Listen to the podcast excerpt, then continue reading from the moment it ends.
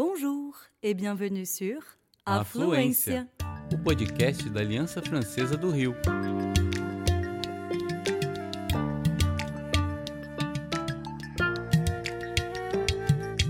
Você está ouvindo Tête à tête. entrevistas em francês ou português.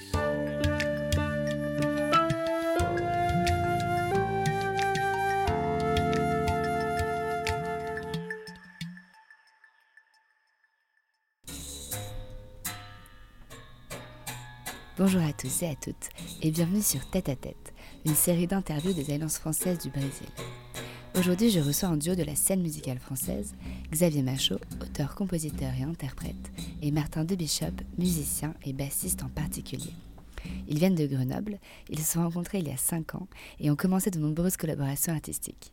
Aujourd'hui, ils viennent de terminer leur tournée brésilienne de deux semaines dans le sud du Brésil. Alors bonjour Xavier, bonjour Martin, bienvenue sur Affluenza. Pouvez-vous dans un premier temps vous présenter et nous parler de vos influences artistiques et musicales? Martin de Bishop va parler. Alors euh, oui, je m'appelle Martin de Bishop. J'ai d'abord joué dans des groupes de rock. Et puis après, j'ai rencontré d'autres musiques euh, qui euh, m'ont fait découvrir d'autres choses. Depuis euh, 2017, on joue ensemble avec Xavier, qui lui vient plutôt de la, de la chanson. Et donc on croise nos influences, nos, nos musiques. Euh, voilà. Je suis Xavier Machaut, je suis auteur de chansons, comédien et euh, chanteur.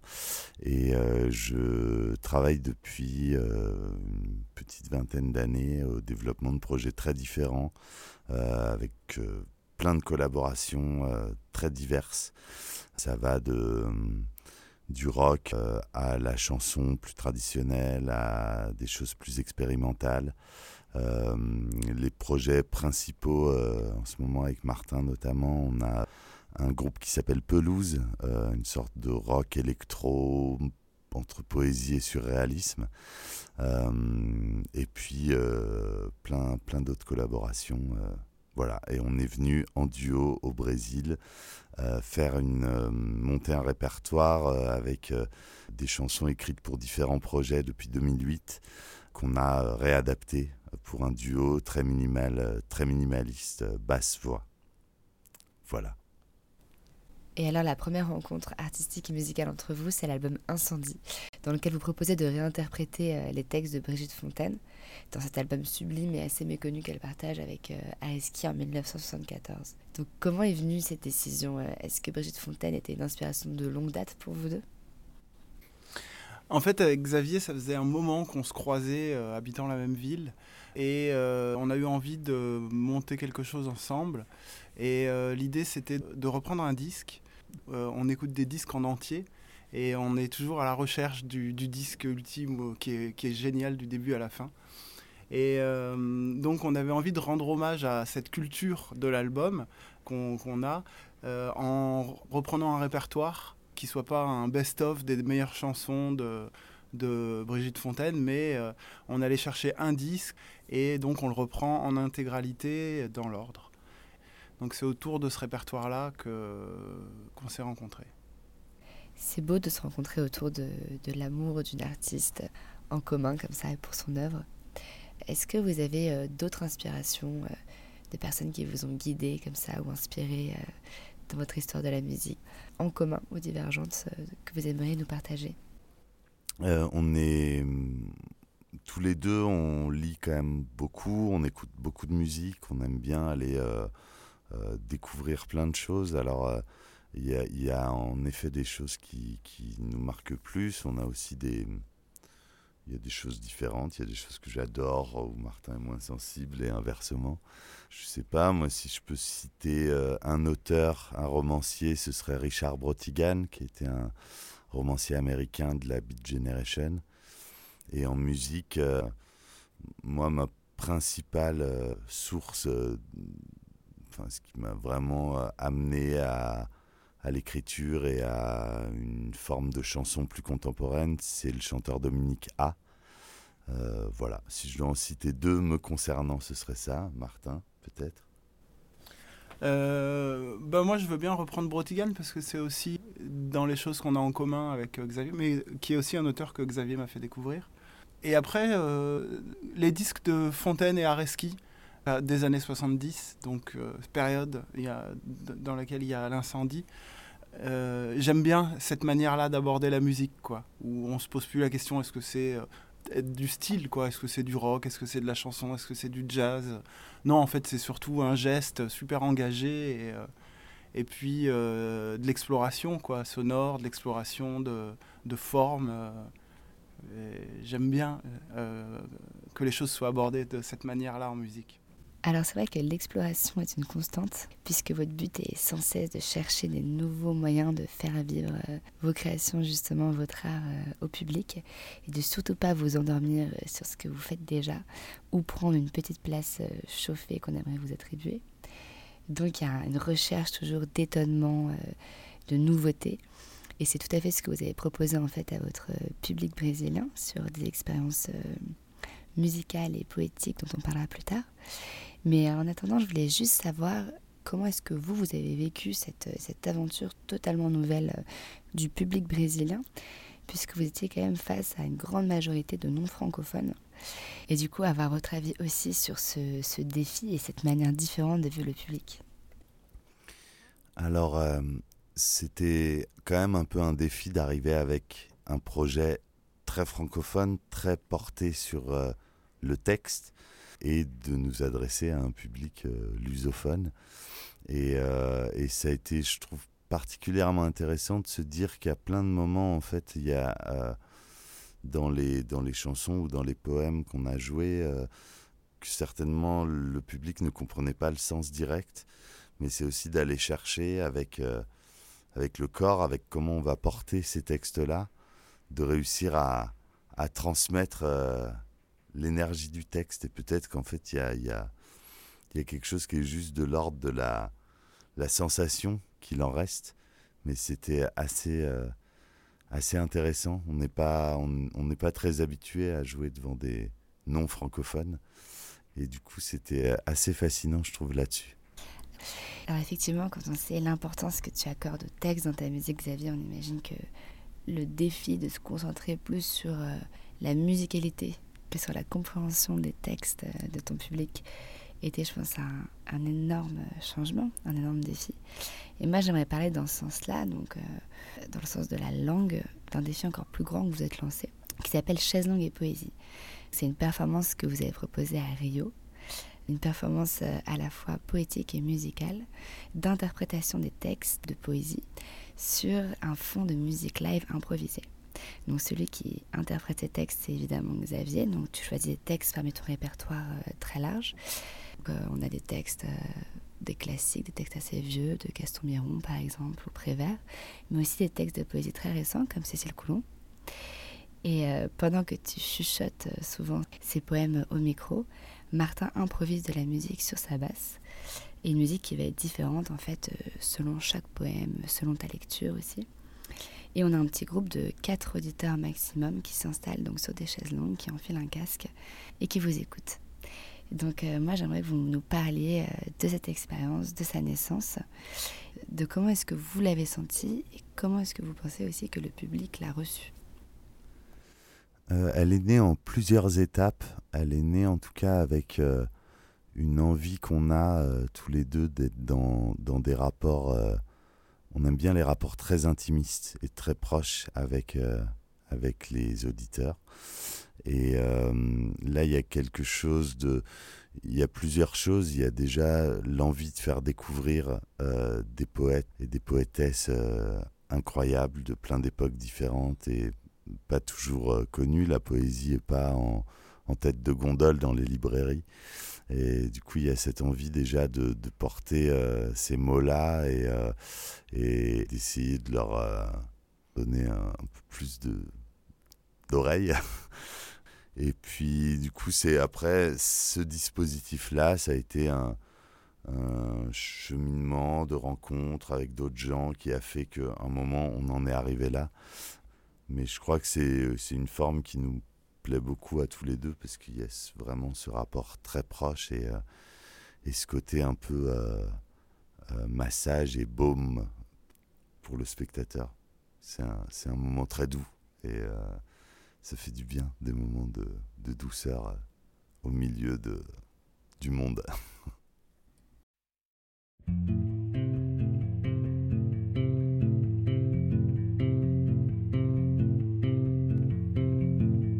l'heure où l'on nous parle partout d'assurance à prendre, de prévision et de protection, je dis qu'aimer, c'est risqué. Je dis que vivre, c'est risqué. Je revendique le risque. J'ai appris un jour que pour faire un pas, l'être humain met en déséquilibre nombre de muscles et rétablit l'équilibre en posant le pied par terre. À chaque fois. C'est au prix de la chute possible, bien sûr.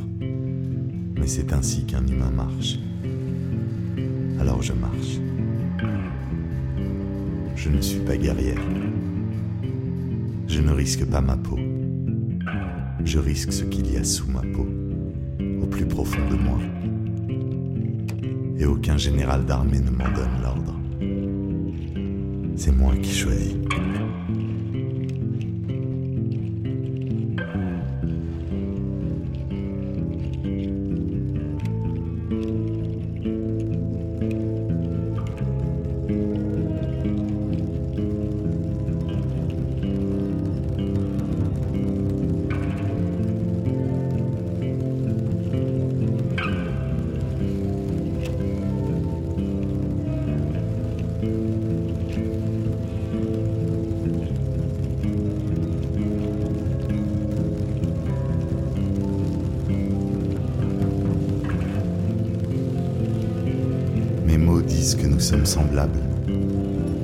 Ils disent aussi que nous sommes uniques, chacun, chacune, mortel, précieux, unique. Nous ferons notre histoire, un à un. Et même si c'est une poignée de sable jetée au-dessus de nos têtes, c'est nous qui collectons chaque grain. C'est notre main qui empoigne ce que de la vie il reste pour la jeter bien haut. Et qu'étoiles et poussières se mêlent sur notre tête nous sommes vivants. Et nous continuons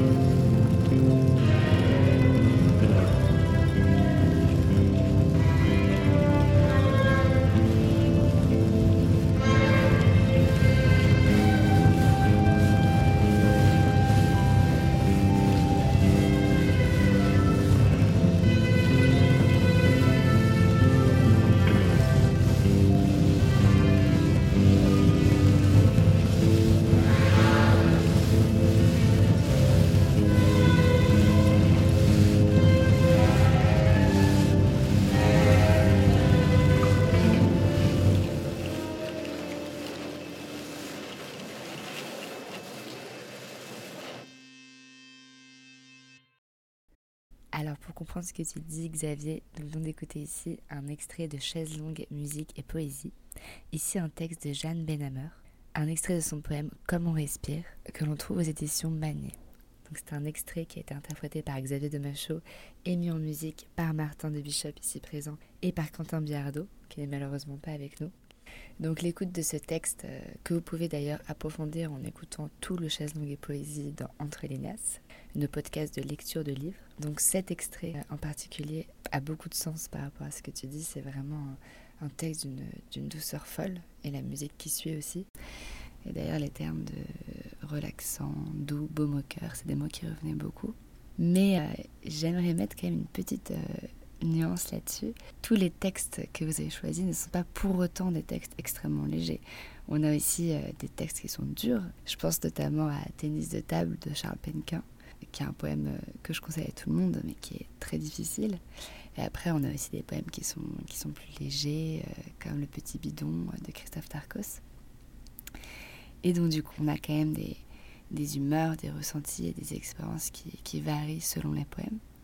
Comment est-ce que vous avez sélectionné ces textes? Est-ce que c'est un travail que vous faites en amont ensemble? Ou est-ce que euh, vous séparez vraiment les tâches C'est-à-dire que Xavier sur les textes et, et Martin, toi, tu, tu es réellement dans l'improvisation? En fait, c'est Xavier qui, qui allait fouiller dans des textes à droite, à gauche, et qui ramène euh, une première sélection de textes sur laquelle on avait fait un premier travail. Et puis, euh, pour euh, la tournée brésilienne, il y a encore eu une autre sélection qui a été faite, qui est venue compléter la première. Et moi, je propose pas de texte, je laisse vraiment Xavier aller à cet endroit-là. Et j'ai fait une lecture avant la tournée. Et après, je garde ça pour l'instant, parce qu'il y a aussi cette idée d'être sur de la musique improvisée et d'aller attraper l'instant. Donc finalement, le mieux, c'est de pas trop savoir, quoi. D'accord, donc pour toi, Martin, c'était réellement une expérience euh, d'improvisation de A à Z. Et c'était la première fois, que tu faisais cette expérience poétique? Euh, c'était la première fois, oui, mais après, c'est. Sur un autre projet, j'avais déjà aussi euh, fait des, J'étais aussi bien.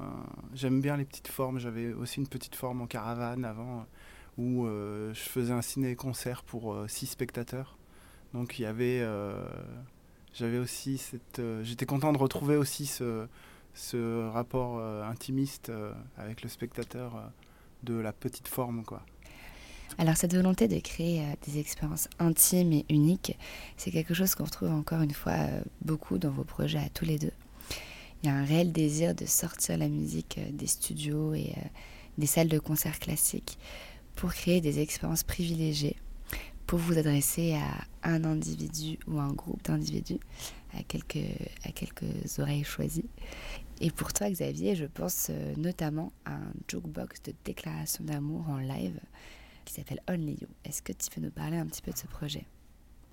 C'est un, jukebox de chansons d'amour pour un spectateur qui se passe dans une sorte de, grande cabane, je sais pas, une sorte de gros photomaton dans lequel on est donc seul face à moi. Il y a euh, un répertoire de 16 chansons. Euh, le spectateur choisit parmi ces 16 chansons celles que je vais lui chanter. Et il y a euh, des arrangements euh, enregistrés pour l'occasion par trois musiciens euh, d'exception, piano, violon, violoncelle. Il y a tout un décor motorisé, il y a une création lumière par chanson, une création costume par chanson.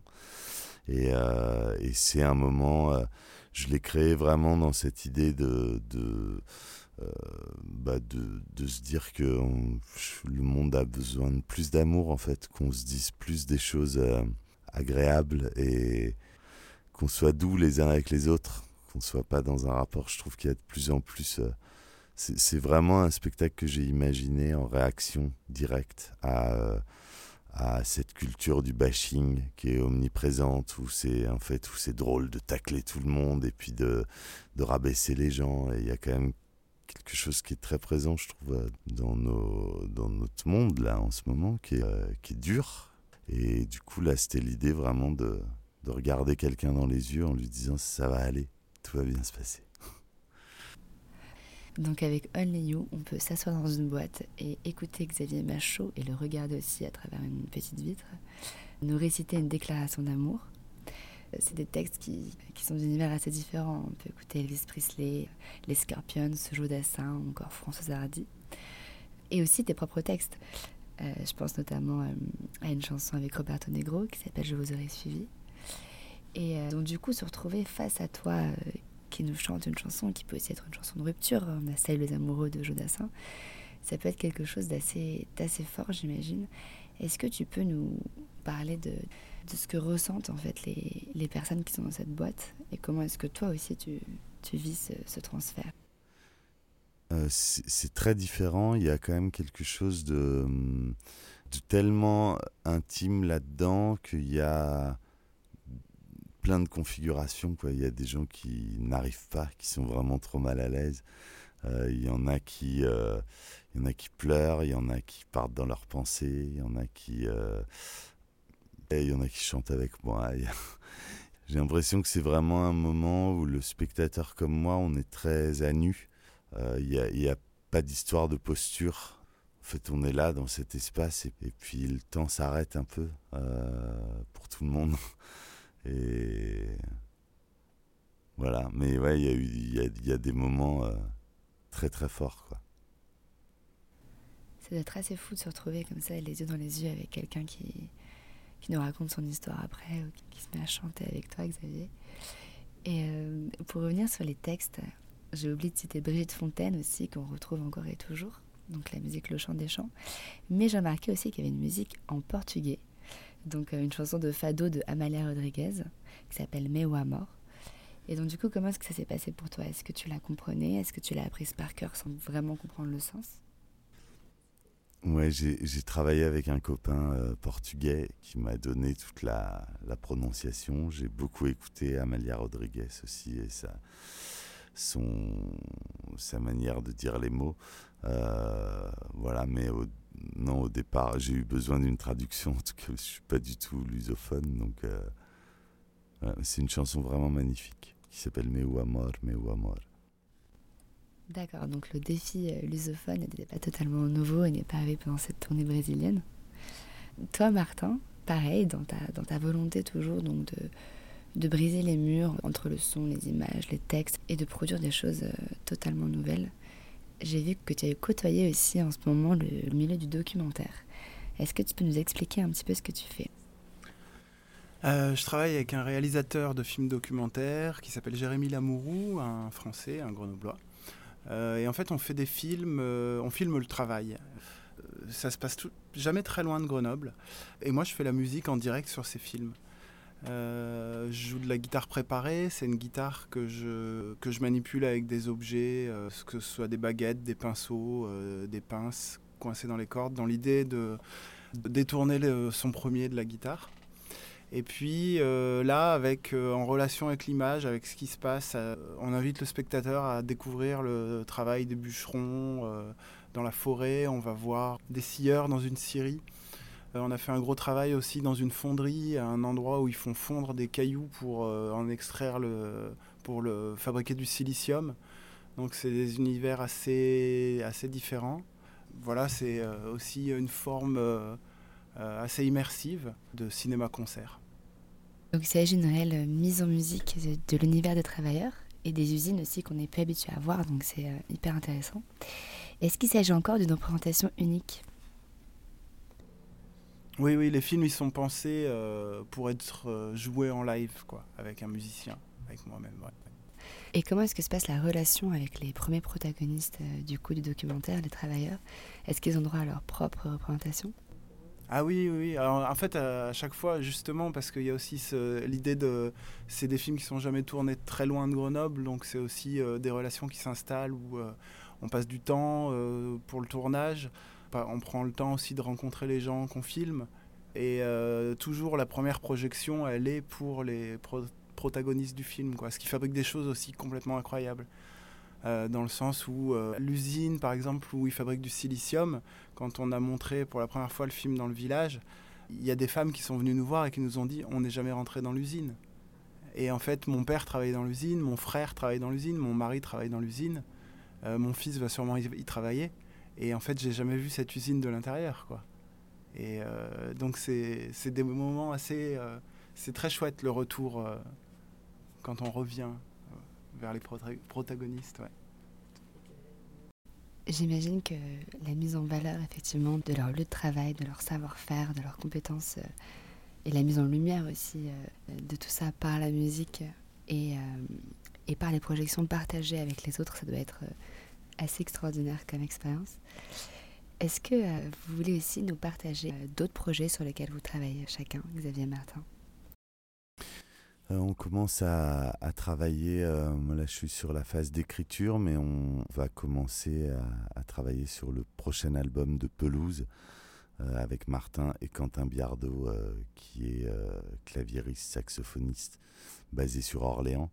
Et on, se met au travail en septembre pour, pour préparer ce, nouveau disque et, et le nouveau concert qui ira avec, qui sortira théoriquement fin 23, début 2024, quelque chose comme ça.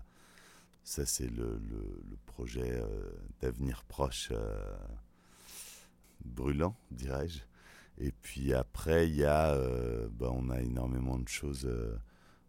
Il y a des tournées qui continuent là quand on rentre sur différents projets. Il y a pas mal de, d'ateliers, d'actions culturelles avec des, avec des enfants, des adolescents, des adultes amateurs, des, euh, euh, des projets de création avec euh, plein de gens différents. On a un, beau programme à venir. Eh bien, tout ça semble assez dense. J'espère que quand vous aurez fini ces beaux projets, vous viendrez nous les présenter à nouveau au Brésil pour une nouvelle tournée. En attendant, pour terminer sur votre aventure ici, je voulais que vous nous parliez un peu de votre rapport avec la musique brésilienne. Est-ce que vous la connaissez déjà avant de venir? Est-ce que vous l'avez découvert ici ou approfondi? Est-ce que vous avez vécu les scènes euh, de, musique de rue euh, à Rio? Euh, Et, qu'est-ce que vous avez ressenti? Non, je ne peux pas dire que je connaissais vraiment. et oui, j'ai entendu plein de choses. après, notamment sur des, musiciens qu'on a vus jouer dans la rue. J'ai été vraiment emporté par cet élan autour de la musique. Euh, c'est vraiment hyper beau. Euh, après, on repart avec quelques disques dans les, dans les valises. On va pas prendre le temps d'écouter ça, mais euh, je trouve ça gigantesque. mais c'est chouette. Moi, j'avais une petite approche avant, puisque ma sœur, il y a une grosse quinzaine d'années, est a fait un voyage assez long de plusieurs mois, je sais plus exactement combien, mais au Brésil, euh, et avait ramené euh, énormément de musique de, de foro, de samba, de, euh, de, bossa nova, de plein et d'autres genres de choro. Ouais. et du coup, on était en colloque à ce moment-là, donc j'en ai, énormément écouté à son retour sans vraiment pouvoir nommer les choses, mais c'était quand même quelque chose que j'avais bien dans l'oreille. Mais là, c'est vrai que le voir, euh, le voir en vrai euh, euh, dans la rue et cette, cette, énergie incroyable et cette, musique folle, quoi, c'est assez. C'est pas un mythe, quoi, c'est vraiment dingue. Alors, effectivement, oui, le mythe est bien réel. Et j'espère du coup que vous allez revenir avec un album de pelouse avec euh, des accents brésiliens et des, rythmes de bossa nova. En attendant, euh, je vais vous laisser profiter justement de cette énergie euh, et de cette musique si forte dans les rues de Rio en ce moment, surtout à la veille du carnaval.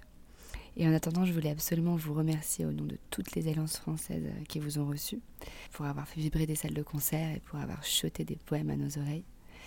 Et on espère que cette expérience ne sera pas la dernière parce qu'elle a été vraiment folle. Euh, on a rajouté, nous, on, veut vraiment aussi remercier toutes les équipes euh, dans, toutes les villes où on est allé. On a à chaque fois été accueillis euh, de manière incroyable. On a rencontré des gens super beaux, super chouettes. Et c'est vraiment, on, on, se dit là quand même, tous les jours depuis qu'on est là, qu'on a quand même vraiment de la chance d'être là dans ces conditions-là. Et et de pouvoir euh, faire notre métier comme ça. Donc merci à toutes les équipes euh, des Alliances. À très vite. Merci. Bisous.